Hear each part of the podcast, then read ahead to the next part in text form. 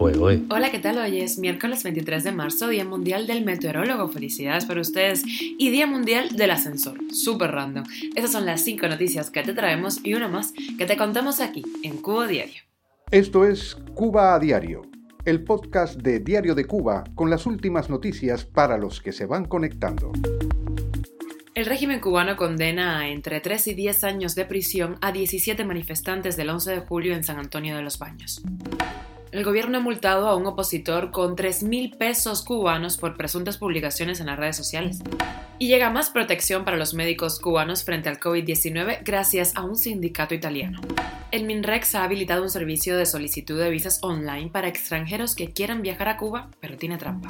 El reggaetonero cubano Chocolate teme una deportación a Cuba y se planta en una huelga de hambre en la prisión en Miami donde está. Esto es Cuba a Diario, el podcast noticioso de Diario de Cuba. Y las autoridades cubanas emitieron condenas de entre 3 y 10 años de privación de libertad a 17 personas que se manifestaron el 11 de julio en San Antonio de los Baños, la localidad en donde iniciaron las protestas antigubernamentales en el país. Así lo informó Radio Televisión Martí. La sentencia más alta fue para Ariel Pérez Montesino, de 49 años de edad, con 10 años de prisión por desacato, desórdenes públicos y atentado. Su madre ha defendido que el sentenciado no tocó a nadie y no tiró ni una piedra, que las manifestaciones allí fueron completamente pacíficas. Días antes del anuncio de estas condenas, activistas del municipio denunciaron la militarización de la zona por temor a que los residentes se lanzaran a las calles en protesta por las condenas.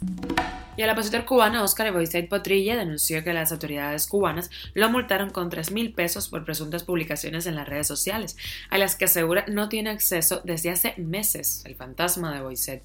Boisset Potrilla, vicepresidente del Partido Autónomo Pinero, dijo que la multa fue impuesta en virtud del decreto ley 370 del régimen cubano con el objetivo de controlar los contenidos en Internet. Además, al opositor le confiscaron, sin un acta de ocupación ni nada, una laptop, el cargador, un mouse, un disco externo y su teléfono móvil. Cuba a diario. Y llega a la isla más protección para los médicos cubanos frente al COVID gracias a una donación de un sindicato italiano. Se trata de 280 toneladas de material para uso médico, como por ejemplo ropas desechables, espejuelos y otros materiales de bioseguridad que fueron enviados por la Central de Trabajadores de la Nación Europea. La falta de mascarilla y medios de protección frente a la pandemia fue una queja constante de los sanitarios cubanos que trataron a pacientes diagnosticados con el coronavirus.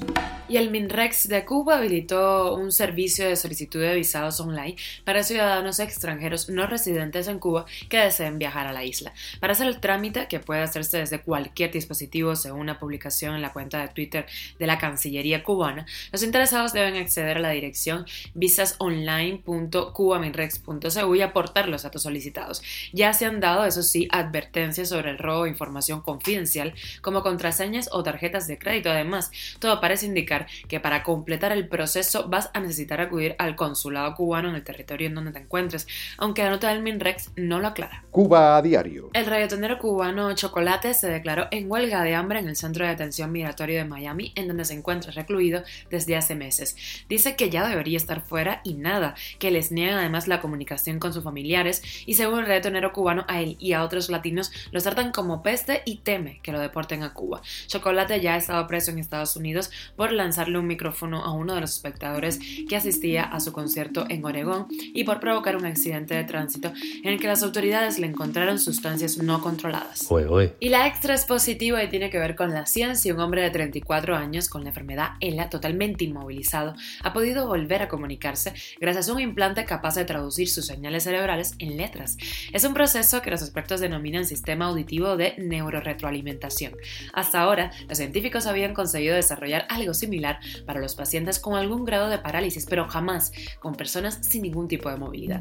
Y ya estamos generosos, somos así, tenemos más extras y esto tiene que ver con el deporte. El tenista español Rafa Nadal estará entre 4 y 6 semanas de baja por una lesión en la costillas que le dificultaba la respiración durante la final del Indian Well que perdió este domingo. Esto es Cuba a Diario, el podcast noticioso de Diario de Cuba, dirigido por Wendy Lascano y producido por Raiza Fernández. Bueno, muchísimas gracias por estar con nosotros del otro lado. Te recuerdo, estamos contigo de lunes a viernes a las 8 de la mañana, hora de Cuba, 1 de la tarde en Madrid, 1 y media de la tarde en Cuba, 6 y media de la tarde en Madrid.